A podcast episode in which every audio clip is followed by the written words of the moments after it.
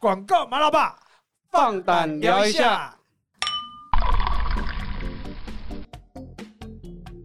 点一杯灵感调味，来一盘趣事下酒，围绕着广告圈内圈外有趣而不平凡的故事，一幕幕在耳边说给你听。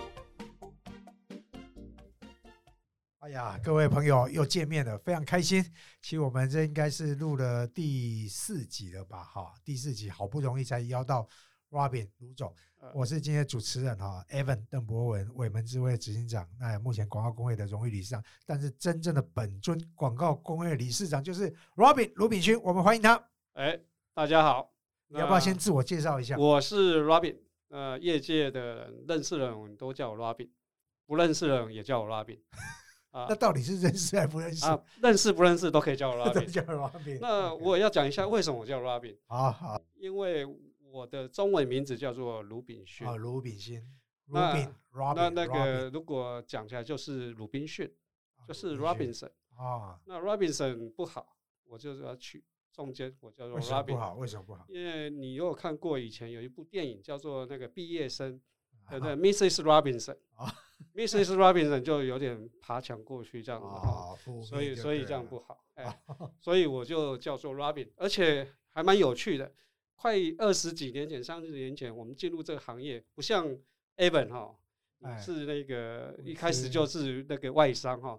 那我们进来进来是本土商，叫台湾广告，其实就是台湾电动的前身。对对，台广。那整个公司两百多个人，一进去不是小卢就是小邓这样子。哦。那我要想说，哎，我不要这样子，所以。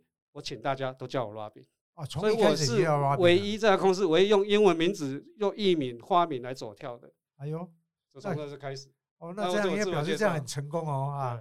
所以从一开始你，所以谈到你的第一份工作期就在台湾广告。对，所以你从以前到现在都在广告这行业里面。对，那在台湾广告里面是唯一有花名的，对，英文花名，英文花名的，所以那应该这符合广告的要点啊，就记忆点了。所以当时我相信你应该就很有广告的 sense 在里面哦，你可不可以聊聊说，其实我知道，其实 Robin 其实本身是印刷系嘛，对不对？印刷系，那为什么会从印刷系进到这个广告这个行业里面？是哦，这个是很啊坎坷曲折的过程哦。啊，要讲讲起我那个呃高中的时候，对，那高中的时候毕业之后也不晓为什么是台南人，台南中，台南人，你是台南一中，对对，我们都台南人，对对对对。那我就因为差一个字哈，命运跟你差很多。不会，其实差不多，学校离不远。对对对对。啊，以前人家我们那个时候问台南一中的学生说哈，联考完之后问他们，哎，你们班上几个没考上？对。可是会问我们台南二中的学生说，啊，你们班考上几个？没那么夸张，没那么夸张。啊，所以因为我那时候也不晓得哪边搞不清我人生方向，所以我考了三年的大学。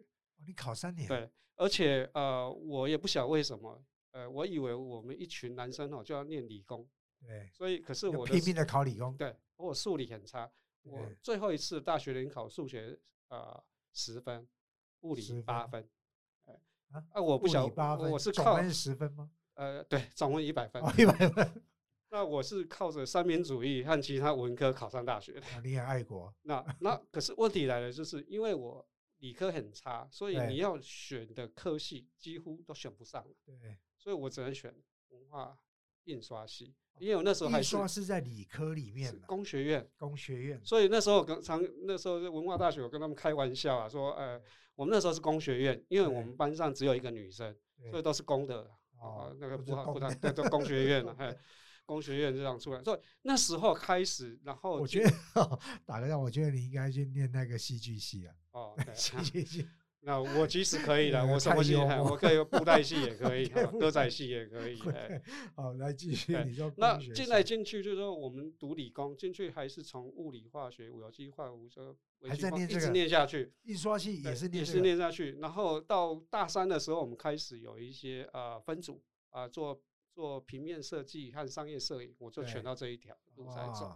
然后刚好我进文化大学第一年，就是文化广告系创立的第一年，所以我们因为地利之便，我就修了一些文化广告系啊。你入学的时候，广告系刚好是成立。哇，那等于如果要谈台湾，因为我记得文化广告系是全台湾的第一所广告系嘛，所以要了解大专院校的广告历史，其实知道你就好了。啊，对，几年？大概你那时候念大学，就是刚好是可是他那时候是新闻学院嘛，那我是工学院，所以你是理工嘛，他是文科的传播学院。对。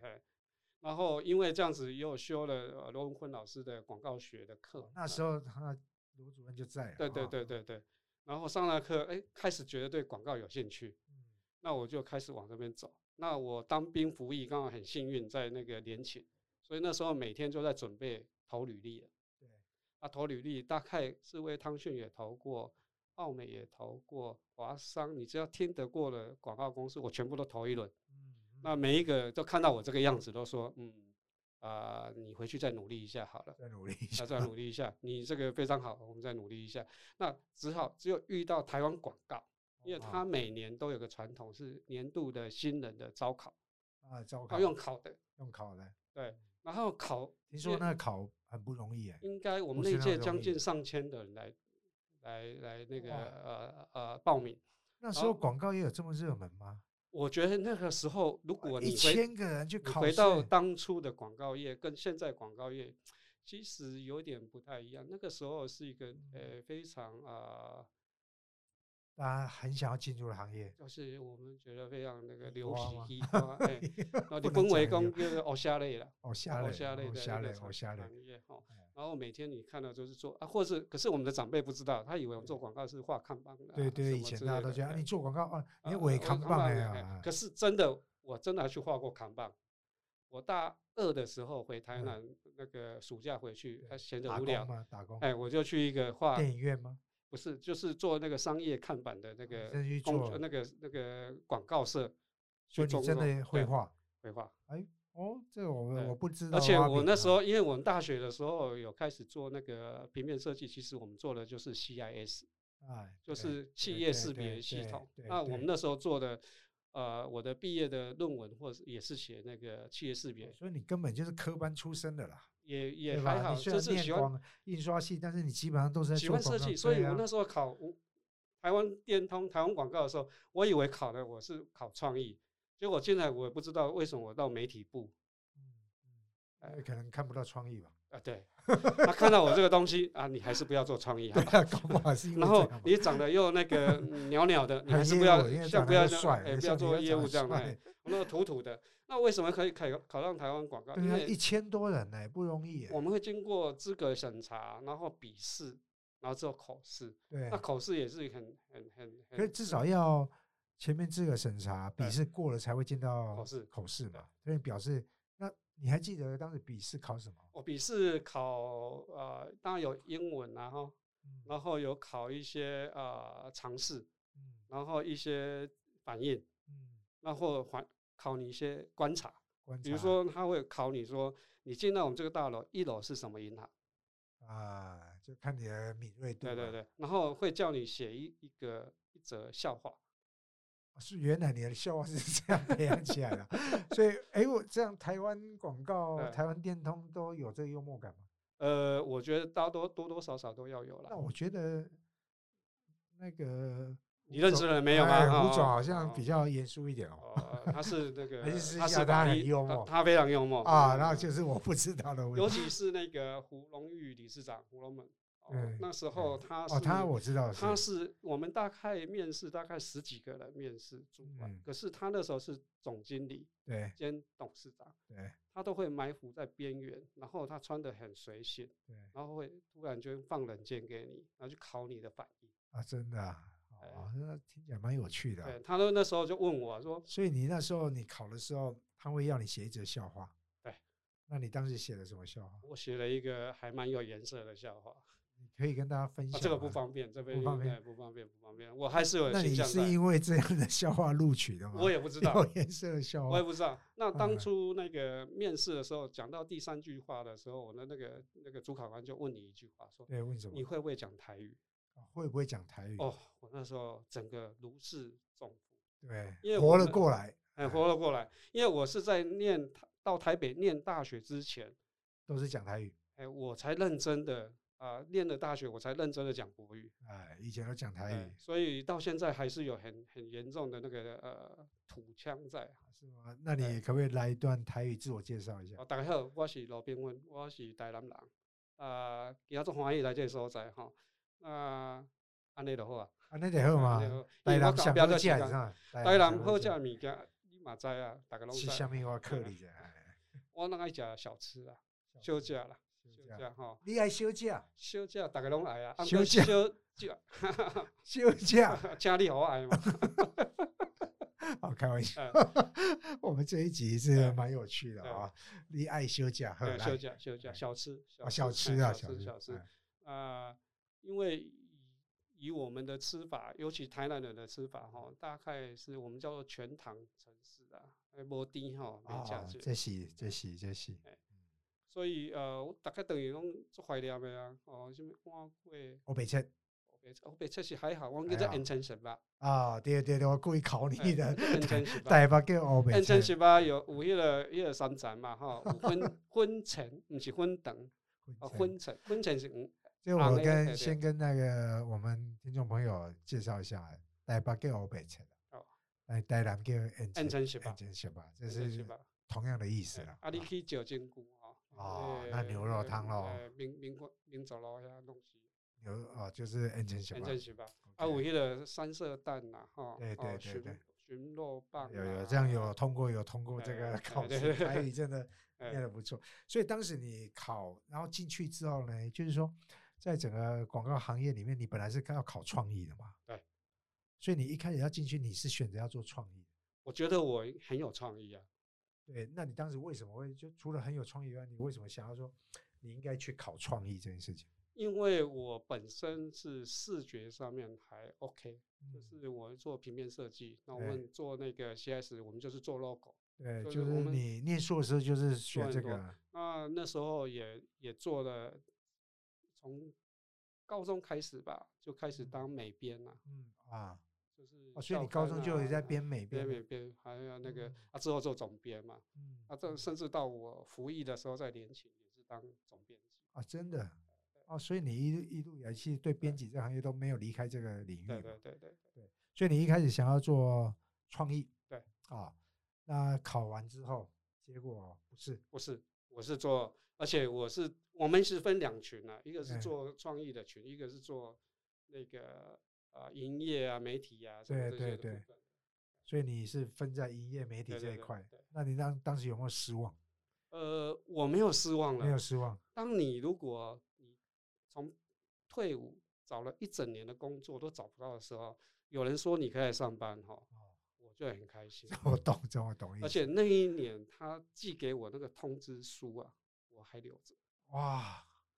哇，这个真的很因为你要经历，应该没有了。因为我上次在文化大学广告那个，我有跟他们分享，没有人像我这种哦，哎，经过这么多的挫败，大学考了三年，然后到了那个就业的时候，又花了一整整整一年的时间，接受各个广告公司给我的一个非常有礼貌的拒绝。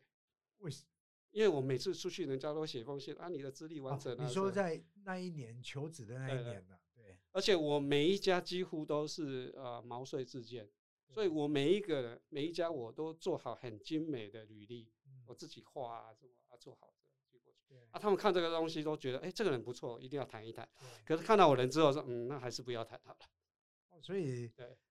在当时，你说考了三年啊，然后一些挫败，找了一年工作，所以我开始接到台湾广告给我的 offering letter 的时候，我那时候已经是二十七岁了。哦，二十七岁，二十七岁才开始人生第一次领薪水这件事情。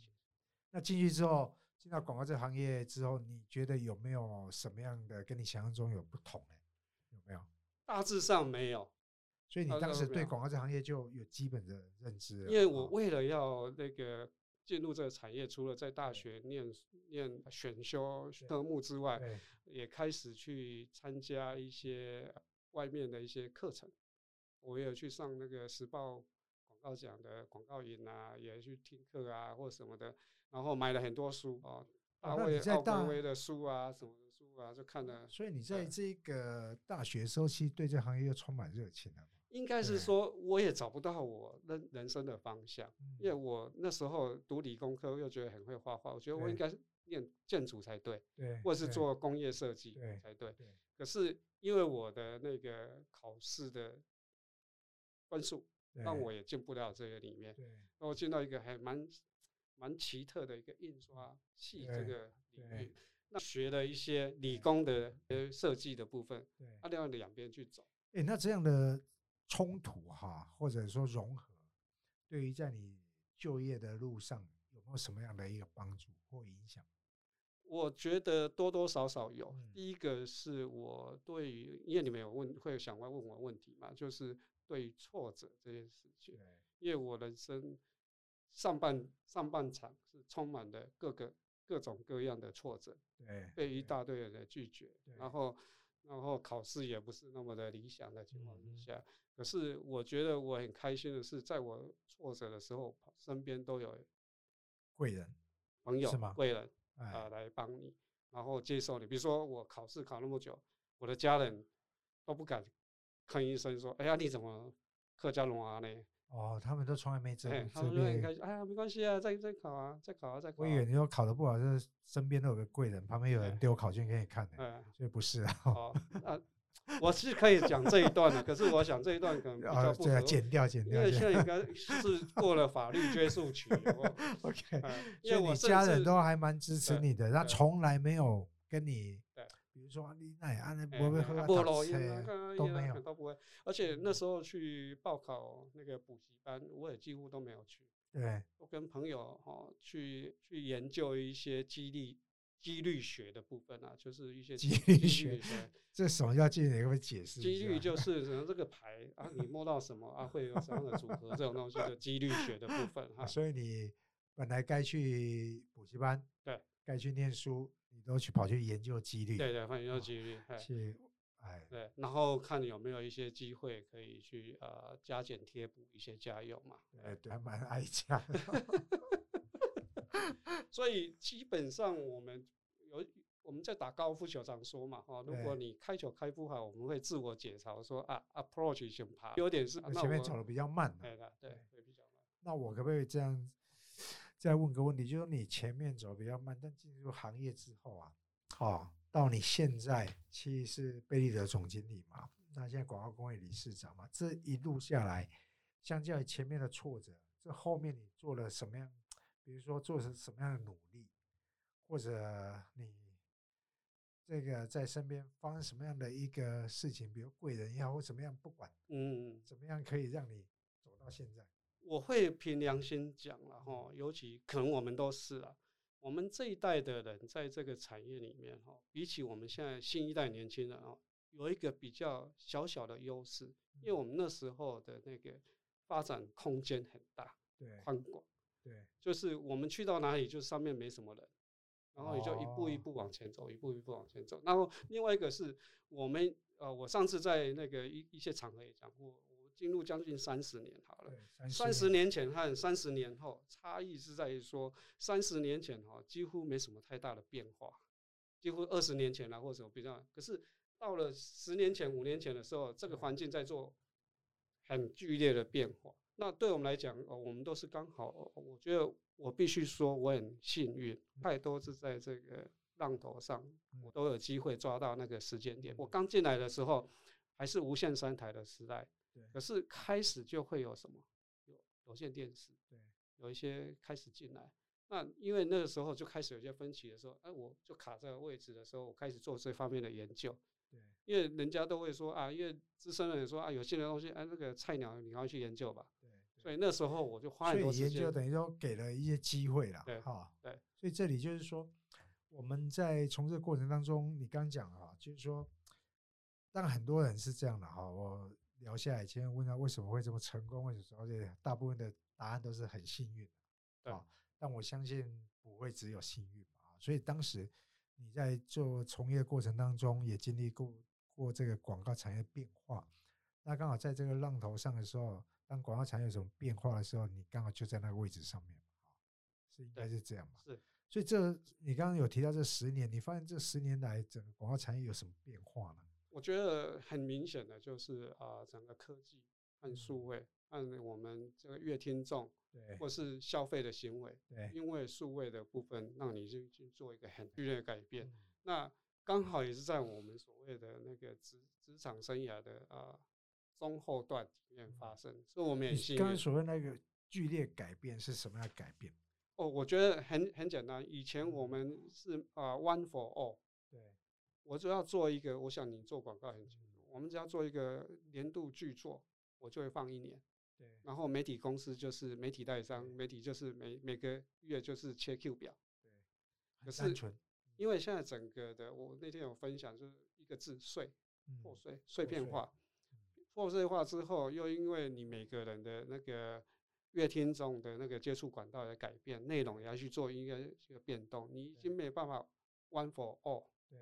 你必须要去针对每一个去做一个很细部的分析，然后另外一个是以前我们虽然我进来这产业一直以来唯一媒体就是拥有最多的 data 的一个呃部门嘛，我们有收视率调查资料或等等，可是那时候我们只知道一件事情，就是呃我的广告出去有多少人看到，看几次，有多少人记住广告，我们所谓的 upper funnel，对，就知道。可是因为是为我 addressable。我可以去追踪到你所有之后的行为，从你的从你的 engagement 到后面的 commerce，对，那你的转换，我都可以知道的时候，我已经把那个答案，我已经把那个后面都打开来了。对，打开好还是不好？呃，如果要听老人家讲的话，不好。可是听我们现在只没有办法回头，no way back 的这个情况下，你只要往前走。对对，因为我们觉得我们这个老一代讲 good all day 的时候。呃，我们套句以前政治人物常说了，知道也没有什么好啊。嗯。可是你现在知道了，你就要去做了。对。可是你不要变成碎片化了，而且你这那个消费者自媒体的产生，就会把一些广告的定义哈，嗯，去改变。而我以前常说，为什么现在还在做广告？广告不是广泛告知吗？是一个广广度。可是现在是比较 niche。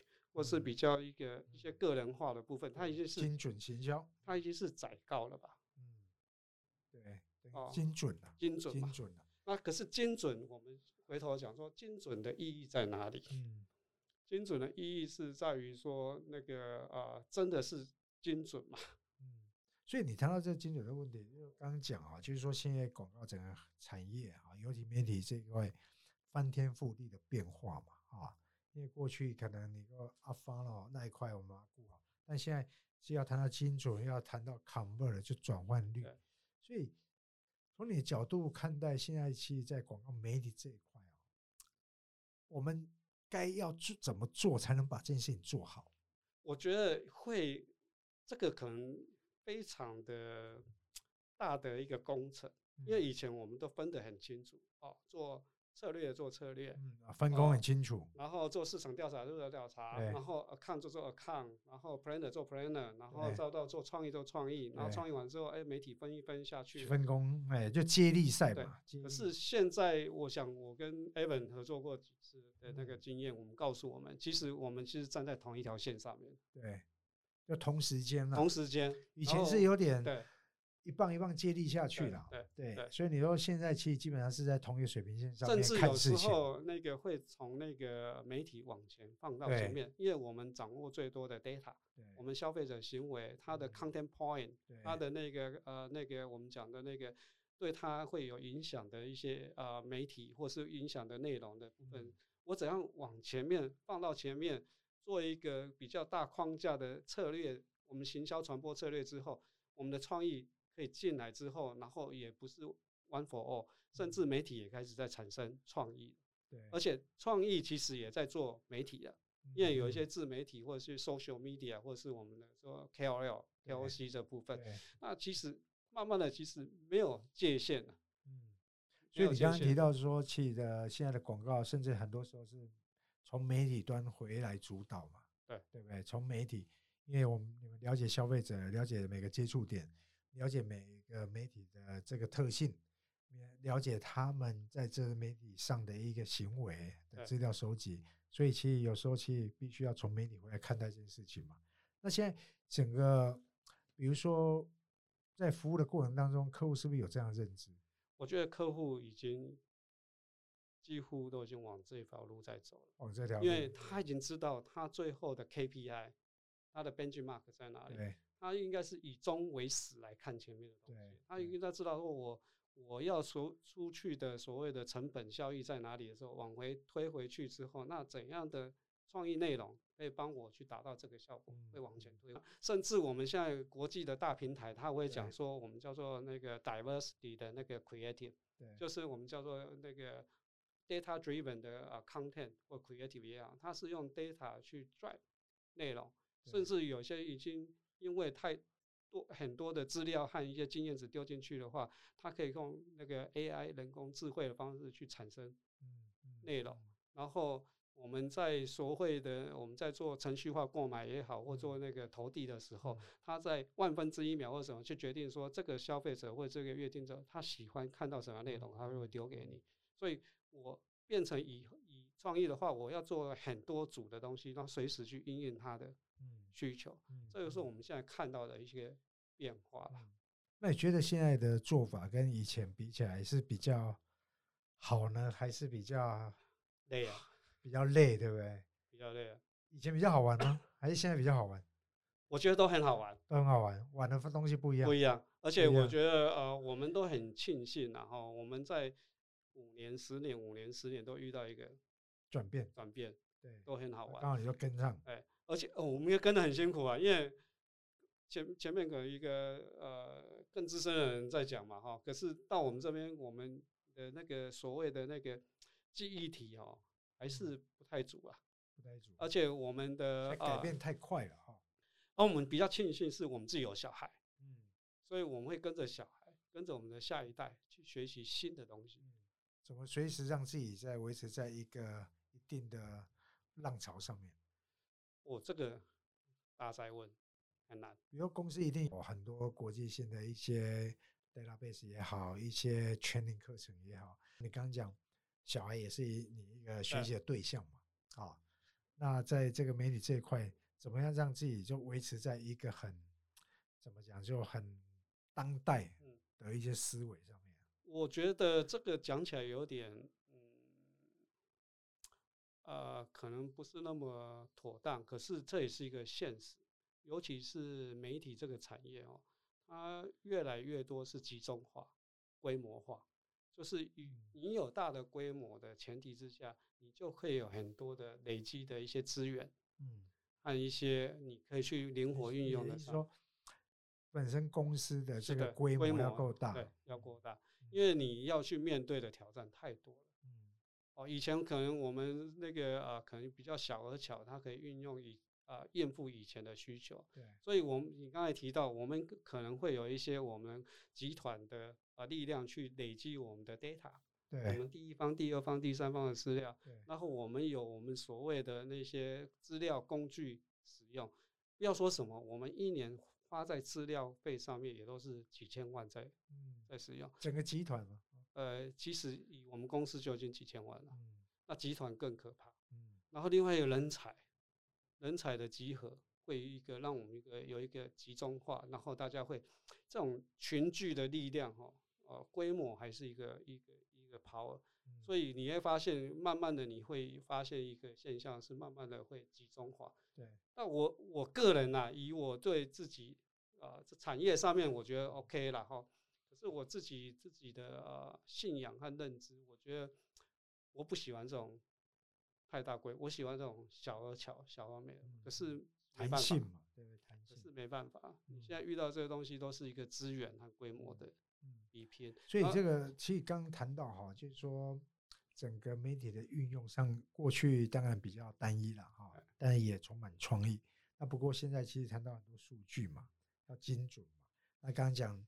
因为花很多的钱投注在这个 data 上面嘛，那以这样来看的话，就变成说，在过去你的养成里面，因为本来你是理工，然后经修了一些广告这样的一个所谓的一些课，然后进到这行业，就过去这个理工的背景，对你现在当下的这种产业变化有没有帮助？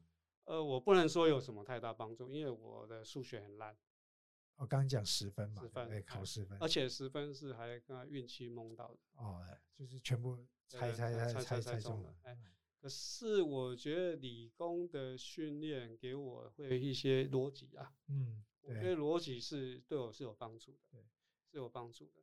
那另外一个是因为我太晚进这个产业，太老了，所以我一进来的时候，我花太多时间我去把它追上，对。啊，比如说电脑，嗯，啊，电脑的使用啊或什么的，我觉得我比起我同辈，我年轻一辈，我应该都还维持在一定的，嗯嗯。可。是那个其实都是用生命换来的，嗯，因为我们就因为这样子啊，作息也不正常。前面教我们嘛，对，要进到这个行业里面，因为以前变化太快，以前真的都是吃完早点再回去，啊，吃完早点再回去。然。后我们那时候八点半上班，我可能六点多回到家。一直都在媒体这个领域嘛，对，需要做到，因为那时候才开始有所谓的电，Office Windows 的东西，对，那那时候不是很稳。你开始要学习时候，Excel，所以一开始接洽的时候都手工嘛。以前我们还有手工传真的嘛。以前还有那个那个企划案是手工写的，送手手写。然后用 OHP，然后去去这样子。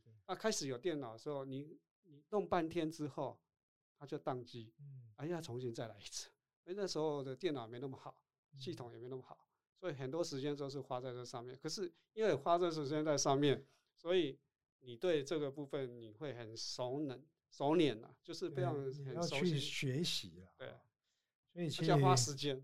包比你提到，就是说当时进到这行业的时候，其实刚好也是整个产业的变革，所以那时候从没有电脑到电脑，现在是几乎在过去在做期望，到现在是用 AI 在做，在用 real time bidding 机器人在做，基本上很多东西改变了。所以说，相较过去有点，现在啊，在你的领域里面，比如媒体这个领域里面，你们更。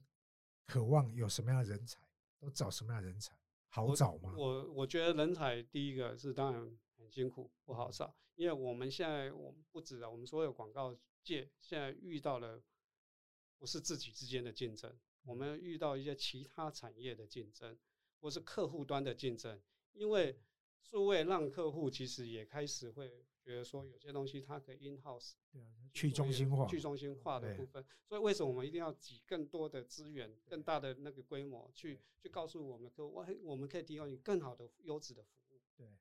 然后另外一个，我们遇到很多像现在一些所谓的新创或一些科技的啊，market 或是 active 的公司，因为他们没有像我们这边的那个呃层层的那个呃限制在。所以他一开始会比较用比较更开放、积极的方式进入跟我们做竞争。对，所以在人才上面的拉扯是很严重的。所以你的意思说，其实在这个过去我们是行业内的竞争嘛，现在其实不跨产业，其实有很多竞争的进入。没错。对，做新创做什么？其他可能有个 AI 运算的模型啊，各方他也可以做模方，他可能就很多领域的竞争。那所以在你的领域里面，去过去找了人才，跟现在找人才是。有很大不一样，会不一样，会不一样。而且我们希望是啊更多元，更多元，更多元。呃，当然对广告系的学生讲好像比较不好意思，但我也跟广告系的学生说，其实你们要更学习更多元的东西。嗯，所以我们因为这样子，因为我刚刚有提到说我是这样进入广告圈的，对，所以我在三四年前我也开始在贝利德开始所谓的 S Plan，就是每年我要招收新人。也类似台湾电通、台湾广告的方式，啊，我那时候就很招收新人，很开放，吗？用考试，要还是要考试？考有一千人来考吗？没有那么多，没有，有一百几百个人，我们就很开心了。有几百人来考，应该一两百个人，这么多人，哇，那人才不缺啊！而且我我我觉得现在的人才跟我们以前，以前可能是那个。台湾基因卡巴的时代，什么到处都有机会的时候，不是那么那个。可是现在的，呃，因为我为为为什么用这个方式？因为我要想找一些有准备的人，用考的方式。以前我们可能说，呃，拜托你来上班啊，回来试试看啊，教教看会不会。可是现在你会发现，因为现在的数位的那个学习的呃环境已经很开放、很公开，所以这些人即使在他念书的时候或怎样，他已经准备好了，他已经考证照了，取得是比较容易。对。他已经准备好了，而且他们其他都可以侃侃而谈的。而且现在搜寻什么都是很简单，他也知道说贝利德在干什么啊，或什么在，他都知道，他很清楚了。所以他已经准备好了。甚至有些人他会说，哎，那他想要进来先做工读生，对，然后再怎样去参加那个考试。所以我会觉得还蛮积极的。哎，可是因为这些人进来，当初呃很多同仁在跟我建议啊，说 Robin，我们在广告界这个产业哈，都是捡人家现成的，然后像你那么傻，要自己培养。那第一个当然是我。呃，是因为这样子才有可以进来，所以我觉得应该过去应该可以这样做，给年轻人一个机会嘛。第二个是我觉得我要用这个方式去找到一个我觉得是一个可以栽培的人才，白纸啊，对，可是准备好的白纸，对。然后可是这些人应该几年后他应该会离开我们，因为所以你也做好了他离开准备，那留下来当然更更好，像我这种我也是留下来的哈，那留下来更好，离开我觉得也是把我们的影响力。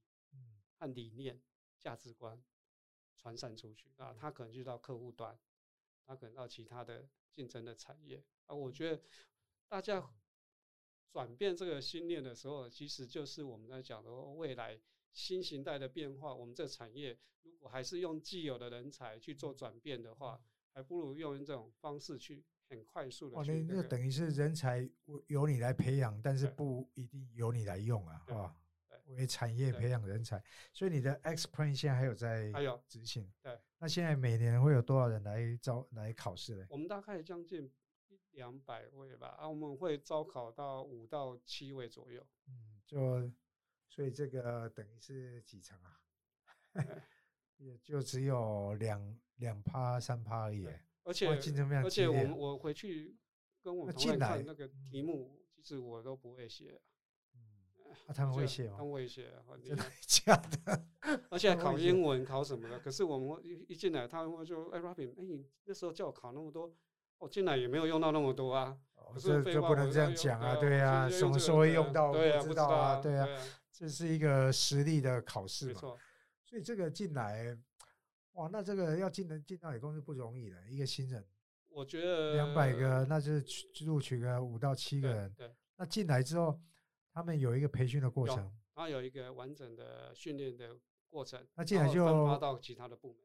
哦，那进来是领一个实实习生？no no no，现在正职生，正职生，而且你们花钱培养他，而且有点类似 MA 的概念呐，就是会给他稍微高一点点的，高一点点，一点点，因为他是考进来的，考进来的，对，就做出一些区隔。那要签约吗？我们不签约，不签约，签约也没什么用啊。对啊。用合约留人都不是真的留人啊，留心比较重要了。而且另外一个思考是我我也知道那个群体的力量，嗯，就是你如果一两个进来哦，因为各个部门需求啊，我找一个新人进来啊，他这是一个一个进来，他没有其他同才啊，同梯的啦，我们当兵的港梯就重要了。那他港梯为归梯用造业呗，他要心理素质很强啊，他心理素质才能活下去。可是今晚有港台，嗯。他们就会群聚啊，会不会港铁贵州弄照料料？我觉得都收到了，都会有那种互相之间的。会啦，就港铁情感很好啊。其实说，可是我常我常会跟他们讲说，他们一进来我都说他们坐在一起，我说你们看一下左右的那个同事，嗯，还要好好认识他们，因为他是未来你在职场中的竞争者哦。我也 是竞争者，竞争者也是贵人。对，因为我有很好的，我就会想到你。对。啊，我有时候因为我认识你比较熟，所以互相之间那个，然后啊，平常我就跟他灌输，我觉得正所谓的正确的那个啊，客户也好，或者是做那个的价值观是什么？对啊，听得懂，听得懂，听不懂，至少我我尽了力气让他们知道说，这里面有很深的一个经营的一些想法在里面啊，所以说。我们知道贝德其实在业界是非常顶尖的媒体公司，哈，那非常成功。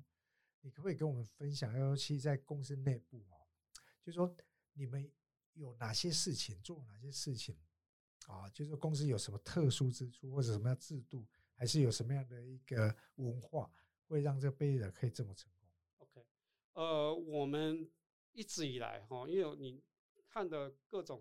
组织都不一样嘛，哈，有一些社会化组织啊，有一些比较 top down 啊，有些什么的。那我们一直以来都是一个从一个一个核心，然后去长出来的一个组织。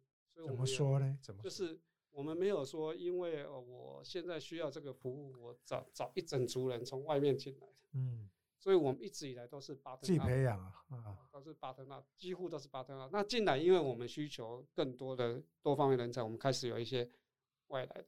可是，所以因为这样子，所以啊，有人常说在贝利的环境里面哈，相对单纯，因为我们有一个共说，你们核心其实都从年轻这样培养上对对对，就这样这样长出来的。所以外面比较少，空降进来比较少，对，比较少。那因为这样子长出来之后，我们比较是共同的信仰，有有有点一个口令一个动作啦，大家有个共同的目标前进。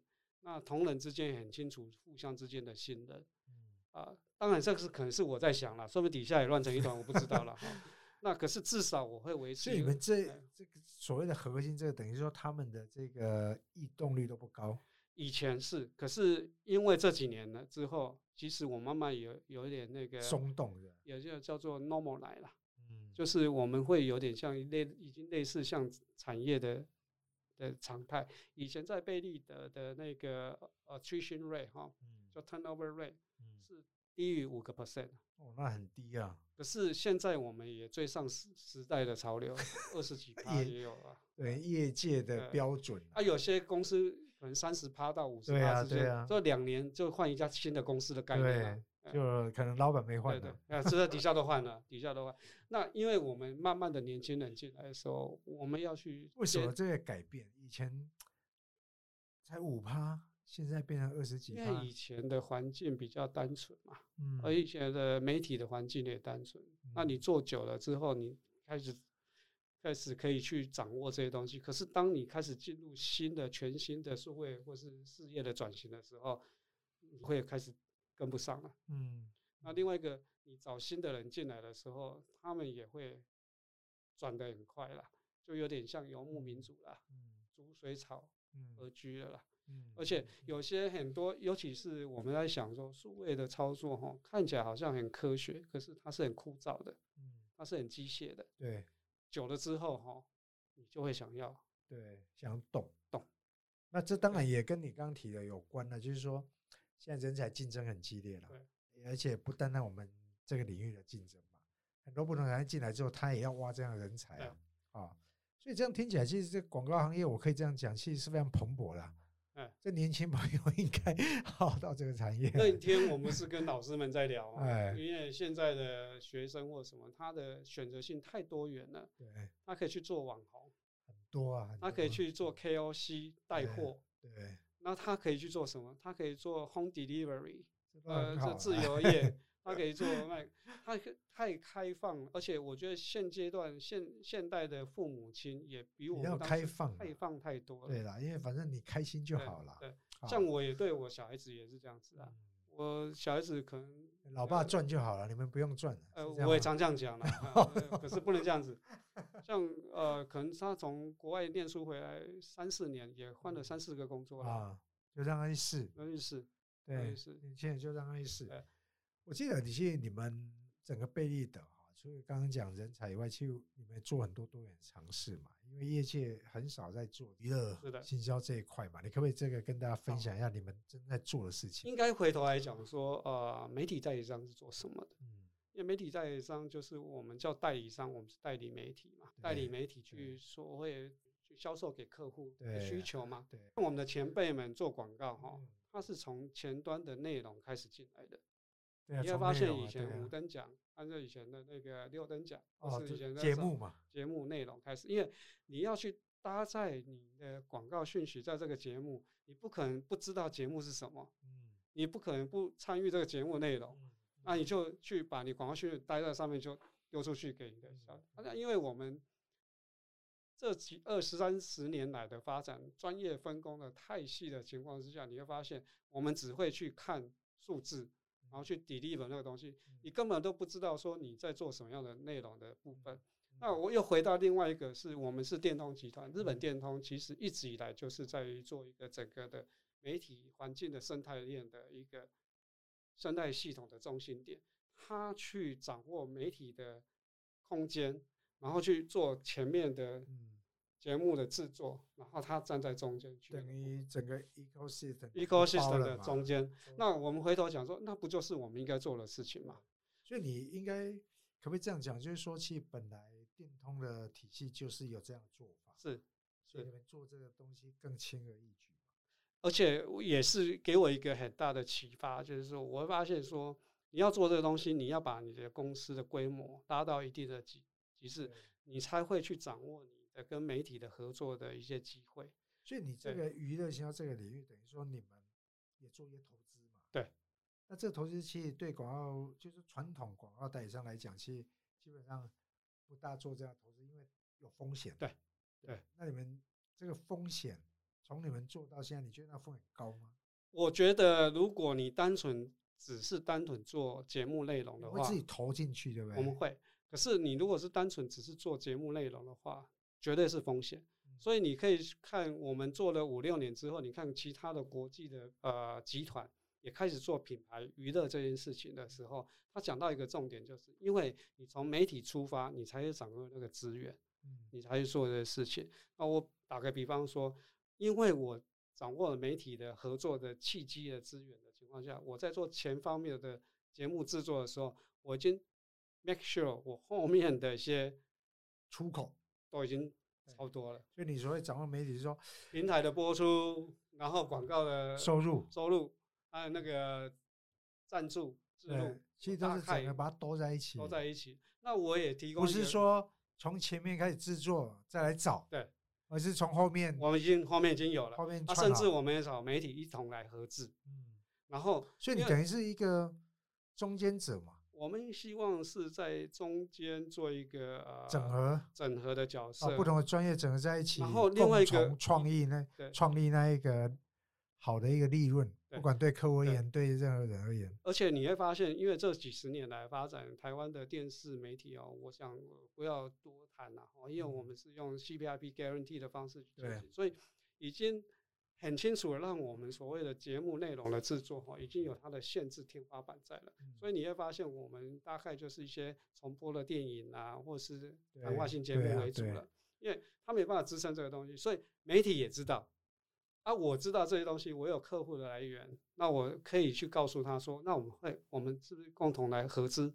你也不要那压力。找到出资者了吗？我也跟你投进来，对，那我也可以确保说，你后面的广告的收入已经有了。嗯，所以他愿意。那所以我常说，我们进来这个生态体系里面，我们创造的是四赢啊，就是那个客户赢，客户可以啊掌握到最前端的内容。然后去再做全网的那个前面就超前部署，嗯，超前部署。然后媒体媒体平台，它因为这样子，它就不会受限于那些东西。然后节目制作，对，节目制作单位就不会因为这样子，他就是卡在那边做不到好的东西。那鸡生蛋，战的第二个就是最后一个是我们自己，对，媒体在上，因为我们这样，我们把一些啊可能性更加大，而且我们增加了客户的一些服务的层次。那甚至也增加了我们可以去接触新客户的机会。说这样的做一个整合啊，但是你又怎么看待现在大家讲媒体去中心化这件事情呢？你觉得会是个威胁吗？我觉得绝对是威胁。嗯，那好吗？这件事情对客户来讲是好的吗？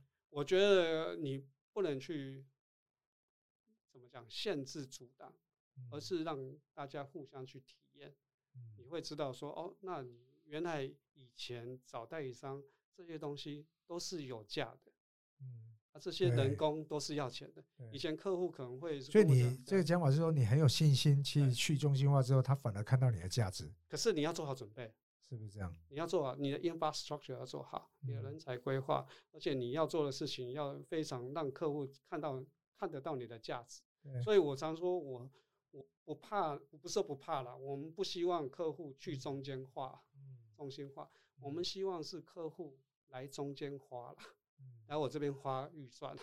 当然了，因为过去我们都希望客户在我们身上花钱嘛，就是说现在其实很多媒体啊，它统包了嘛，啊或者平台啊去中心化。那你刚刚讲的就还是在说，我可不可以这样讲啊？其实每个终端媒体，或或者说 KOL。KOL、KOC 不管怎样哈，那去中间、去中心化嘛，那客户当然哎，好像去中心化对他有什么好处呢？啊，去中心化对他好处可能就是价钱嘛，对，啊，价钱。那但是这里面还有一个重点，就是我们在做一个事情，是你去中心化，表示你要单一一个一个去面对嘛，看起来是去中心化，省了省省了中间嘛，累了前面嘛，因为你必须要面对那么那么多的单位，那你可能你的人力投入啦，专业投入你要更多。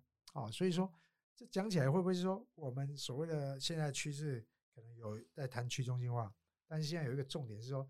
你还是要有一个整合的能力嘛，必须把这些东西整合。就是回到你刚刚讲娱乐行销这一块，没错。哦，还有要走出，而且你要掌握那个整个生态价值嘛，对不对？而且你会发现，以前的我们所谓的广告代理商或是媒体代理商，我们可以有我们的价值，是我们掌握了客户没有的资讯的落差。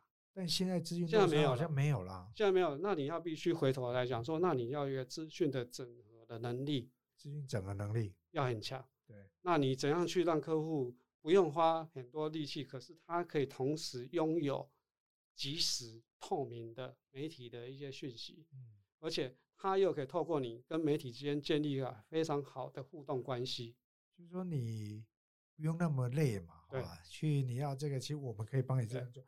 但如果说客户完全呢，你觉得现在客户会不会说其实完全是数字导向？呃，我觉得会，我觉得他被迫了。因为他还是去做生意和品牌的商品的销售嘛，所以对我们来讲，我刚才接延续刚才的讲法，就是你刚才讲说，哎，我可以去帮你做很多资讯或者是那个服务的整合，整合那个是有点是 housekeeping 的部分，我把你后面的做好。可是你要思考说，你要在往客户的前面去更前面去告诉他说，我怎样去在做运用资料 data 和 take 的关系。或做一个 consulting 的 service，那这个也是需要规模才去做这个东西。因为如果一般的公司或怎样，你你没办法去做这样的投资嘛。所以不不管是我们公司也好，我们集团也好，其实在前端整个 end to end 的 solution 里面，前端这边我们要做到。对。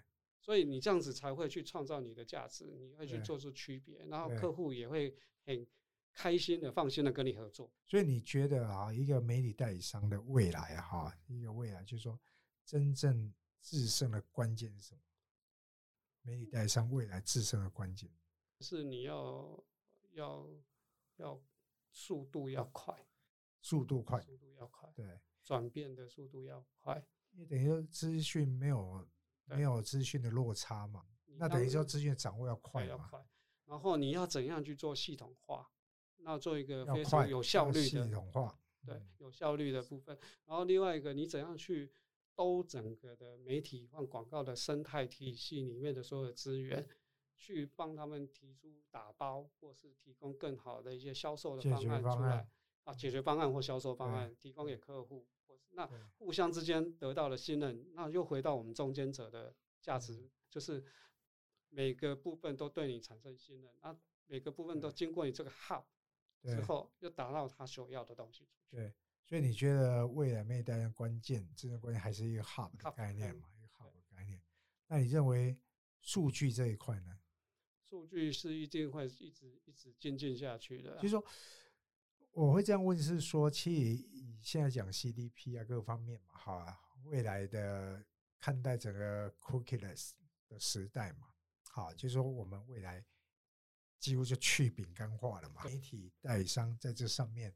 怎么样给到客户更好的一个服务？所以你必须要往前走，因为你要想说，你刚才讲的 CDP，以前我们讲说那个呃 DMP 或是那些东西，不管什么 B 什么 M 的东西，其实都是一些数据，提供一些你在做投资或是这个分配资源上面的参考。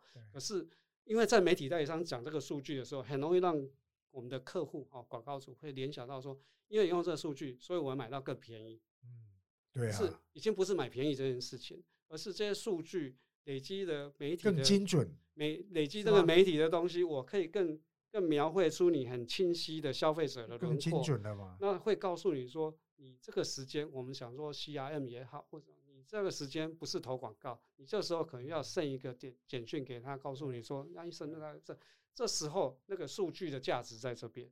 那台湾的媒体环境蛮特别的，台湾媒体环境就是非常低价。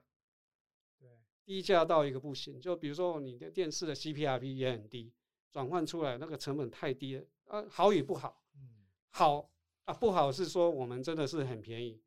啊，好的是因为太便宜了，所以电视的媒体大家现在还会用。那另外一个，我们的数位的那些 inventory 也是很便宜，所以我常跟他们开玩便宜嘛哈，我常跟他们开玩笑说哈，你用乱枪哈打鸟，你精准打到那个人，跟你精准的打到那个人，说明还比较便宜。所以你会不会都这样讲？便宜这个事情，就看你怎么定义那便宜。就你刚刚谈到一个重点啊，就是说。大家觉得有数据的年代，大家联想就是应该要比较便宜，因为掌握了数据。所以这个就是，但现在就是说，迷失应该说这个便的确最应该是最终是便宜，对，但不是单价上的便宜，应该这么来看嘛。而且因为你要买精准，应该要投入更贵嘛，对。但你的结果是便宜嘛？那你不要拿在前面说前面是便宜嘛？啊，应该是这样来解释嘛。回头来看这个东西，那。这个我们常说，这个就是我们现在遇到的一个问题，就是因为我们的啊累积的经验值哈还有限，你也买的那个成本的 benchmark，可是我们客户跟我们一样只能往前进。我现在买的十块钱，你可能你总会容忍说我明天买二十块了。嗯嗯，对，大家都想要越买越便宜，那你就是会在无穷止境的 retargeting，在一个很小的池子去找那群。对，就怎么挖了挖这一群人。那又回到我们前面讲的，说我们不是在做广告了，我们在做宰告。对，就是永远都这一群人一直炸炸炸，那一越炸越少啊，被你榨干了嘛。所以呃，我觉得我们很难去转换啊，我们也可以去同理心去看啊，所有的广告主或什么，他在做啊广告预算的投放，他的 KPI 或什么 performance，他还是有他的需求。所以，身为他的代理商是在。一方面可以 fulfill 他在成本上面的需求情况，一方面又可以带着他，哎，再再往前有没有什么其他的东西可以走？另外一个，我们告诉他一个比较多元的一个传播的管道。所以，比如说在啊娱乐也好，sports 也好，或者是这 KOL、KOC 的东西，我们还是有很多东西的解决方案出来，那更多元的选择。谈到媒体这一块，我想去过去 Robin 也当过这个媒体代理商经纪人协会的理事长嘛，哈。那现在又是广告工会理事长，那也是广告工会里面第一个了哈。第一个是从媒体代商出身的一个理事长。我们当然知道整个产业的变化，我们也看到这个产业对这个期许。好，因为刚提到，我觉得这个重点值得跟大家分享，就是说未来媒体在代理上的价值，就是刚刚讲整合还是最重要的了哈。那刚刚还有一个信任。这信任是来自于所有 stakeholder 的信任，而不是说我榨干 A 来成就 B，哦，从上游到下游压榨一方来成就另外一方，其实不是，而是要取得所有 stakeholder 的信任。对，从媒体、从内容产制者到客户到这个消费者，其这样的一个所谓的信任作为基础，那最后应该还是要是一个 hub 的概念。那在代理商最终期要成就的那个价值，一个 hub。帮所有人成就一些事情啊，所以说听起来我们不是只是要对一个单位来负责，而是把这所有价值链串联起来，来成就更伟大的事情。是的，啊，好，谢谢。我们今天还是有个小小游戏哈，对这个坦白讲，其实认识挖饼的人，从他刚刚自我介绍就知道，其实他是一个非常幽默哈，就谈吐非常幽默，但心思非常缜密的一个人。那不过呢，这个。我们设计的这个小小游戏，哎，就要考考你啊，也可以看出你真实的面貌 啊。我们现场准备两个题目，哦，你来随意抽，好，我们就随意来问，好不好？两个都是好的题目吗？哎，我不能讲说好或不好，都是非常有趣的题目了。好，我们抽到一个啊，来，这个题目到底是什么？我们来看一下。哎，这么多字啊！啊，为什么要写那么多？哦，这么好，来，哦。这是一个心理测验啊，心理测验。这个心理测验，我们谢谢广告公司的团队哈，那还有这个唐心花了很大心思。这个题目是这样的哈，心理测验。他说问你啊，我们所有的听众朋友其实也可以试着哈来回答看看。我们等下会告诉你每个答案对应的一个那个特质啊。这些你测验的题目这样：如果放了一个长假回来之后，你的座位突然出现了一个箱子，啊，你放了长假回来，座位是出现一个箱子，看起来好像是你的礼物，那引起你的好奇心，打开后，请直觉想象会看到什么？哦，是选择题吗？对，选择题啊，看你选哪一个了哈。就是说，因有个礼物嘛哈，长假回来之后，你桌上有个礼物，你很好奇，所以你把它打开了。嗯，那你直觉你会想它是什么哈？第一个就是想你想了很久，你很想要的一个绒毛娃娃，啊，还是第二个啊？A 是想了很久，你很想要绒毛娃娃哈。第二个是整个箱子都是缤纷的花朵。都是花。第三个是一只很可爱的宠物狗，啊，第四个是非常舒适、机能又好的办公椅，啊，有四个答案哦。第一个是绒毛娃娃，第二个是花朵，第三个是宠物狗，第四个是一个非常舒适的办公椅。没有以上皆非嘛？对不对。抱歉，人生没有以上皆非。这个有人提过，他的人生是以上皆是。哦，那是我们的那个对对对对，你们的西游 以上皆是，你不能讲以上皆非哈。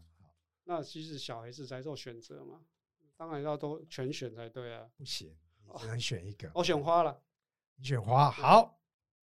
其实这个题目是要测试你职场上的表现有没有开始紧张了？紧张。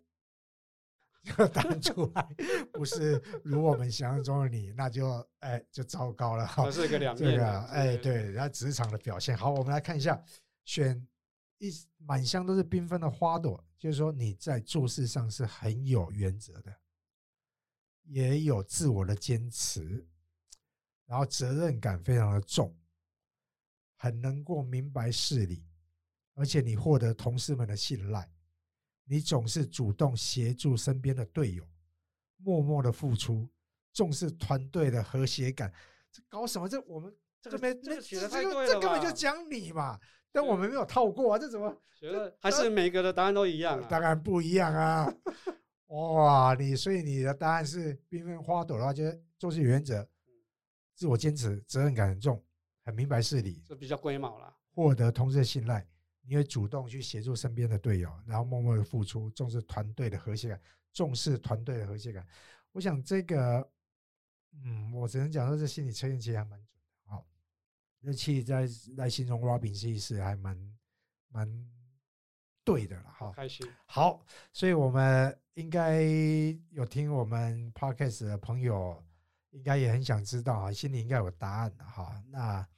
我不管，我不知道你们选了什么，但我来公布一下答案。如果你选绒毛娃娃的话，就是说你满脑子有疯，你满脑子都疯狂有趣，有别人没有提过的新点子，是团队中的点子王，给大家很多的想法。